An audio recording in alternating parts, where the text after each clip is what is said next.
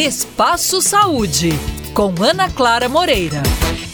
18 de fevereiro é o dia de combate ao alcoolismo, data que tem o objetivo de conscientizar a população sobre os riscos do uso nocivo de álcool. De acordo com a Organização Mundial de Saúde, 3 milhões de mortes são registradas anualmente em decorrência deste problema, que também ocasiona diversas doenças e perdas sociais e econômicas. Sobre esse assunto, eu converso com a Lívia Pires Guimarães, presidente da Junta de Serviços Gerais dos Alcoólicos Anônimos do Brasil. Lívia, nós já falamos um pouco sobre o alcoolismo e as consequências deste problema.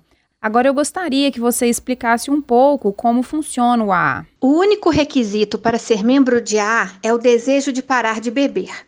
Para ser membro de AA, não há taxas nem mensalidades. Atualmente, nossa Irmandade conta com 4.424 grupos no Brasil. Destes grupos que fazem suas reuniões todas presencialmente, em vários dias e horários diferentes ao longo da semana, 83 grupos realizam 398 reuniões à distância por semana.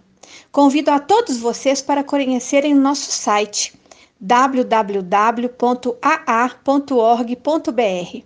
No site há disponível 52 linhas de ajuda do país inteiro, onde você pode conversar na hora com o membro e tirar todas as suas dúvidas.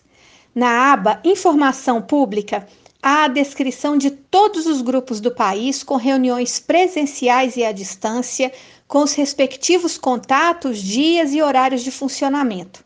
Estamos de braços e abraços abertos para receber você que pensa que a A pode ser para você, assim como você que tem interesse em conhecer melhor como funciona a nossa Irmandade. Eu conversei com a Lívia Pires Guimarães, presidente da Junta de Serviços Gerais dos Alcoólicos Anônimos do Brasil sobre a importância da conscientização relativa ao consumo nocivo de álcool. Este foi o Espaço Saúde de hoje. Obrigada pela companhia e até a próxima.